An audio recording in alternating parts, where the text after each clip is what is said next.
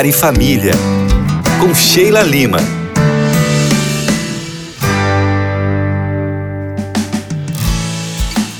Oi, gente! Mais um dia estamos aqui para falar de assuntos pertinentes à sua família. O tema de hoje é cinco atitudes para não se ter com a chegada dos filhos. Eu resolvi falar sobre isso porque eu tenho certeza que tem muita gente por aí, famílias que estão ansiosas esperando talvez o primeiro bebê, preparando a casa para a chegada de mais uma criança, talvez, e com tudo isso muda. Muda ou não muda, gente? a rotina, a vida do casal, a sua perspectiva de vida, as suas prioridades, tudinho é mudado com a chegada dos filhos. Então, Anotem aí que hoje eu darei cinco dicas valiosas sobre o que você não deve fazer. Mas, se caso você já tem filhos, anote também, porque sempre há tempo de mudarmos as nossas atitudes, realinharmos a nossa rota e fazermos o melhor para a nossa família. A primeira atitude que você não deve fazer é não deposite expectativa demais no seu cônjuge. Sabe, nem sempre o outro possui os mesmos conhecimentos sobre paternidade ou até mesmo maternidade que você tem. Esperar demais do outro sem antes conversarem e alinharem as ideias pode trazer frustrações e desentendimentos.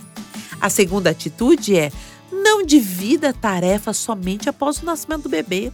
Sabe, tem muitas mulheres que se sentem sobrecarregadas após o nascimento dos filhos porque continuam fazendo o que sempre fizeram. Mas agora, com mais uma responsabilidade: o de ser mãe 24 horas. Então, se cansam e aí resolvem dividir as tarefas com o marido, que muitas vezes não colabora porque ele acha que a esposa sempre deu conta de tudo. Sabe qual que é a minha dica? É divida antes do bebê nascer. Comece um treinamento de divisão de tarefas com o maridão. Você vai ver que vai dar certo.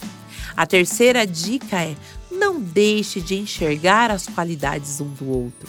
Olha, essa aí é uma das coisas que eu mais ouço reclamações no consultório.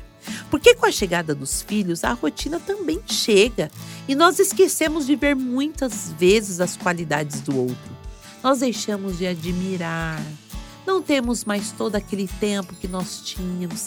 E agora, no lugar dos elogios, as críticas tomam posse. E isso vai desgastando qualquer relacionamento quarta atitude que você não deve ter é deixar de dedicar tempo de qualidade um para o outro. Olha, se tem um assunto que eu já falei aqui, foi sobre isso, né, gente? Já falei em outros programas sobre a importância do tempo de qualidade. E mesmo que os filhos mudem a rotina, é importante que vocês tenham um tempo só para vocês. Seja um filme em casa juntos após as crianças dormirem, ou um jantar a sós, ou um programinha romântico a dois. Olha, o importante é vocês terem tempo um para com o outro. É, e a quinta atitude para não se ter com a chegada dos filhos é abandonar a intimidade do casal. Essa é uma das maiores reclamações dos homens e isso tem afastado os casais. Por mais que o cansaço, minha amiga, tenha tomado conta de você, se preocupar com a intimidade do casal é algo que você também faz por si mesma. Afinal, sexualidade, momentos de carinho não são apenas para o outro. Você concorda comigo? São para serem desfrutados a dois. Por isso, se organizem nessa rotina. Pois é, amigos, parecem coisas simples e óbvias, mas o simples precisa ser lembrado, precisa ser dito e precisa ser colocado em prática. Muitos casais eles depositam na chegada das crianças a responsabilidade das dificuldades na relação, quando na verdade essas mudanças que eu citei aqui para vocês devem ocorrer antes da chegada do bebê. E eu desejo, sabe o que eu desejo, gente? Que a sua família seja abençoada, uma nova rotina e vocês sejam felizes por completo. Hoje eu fico por aqui.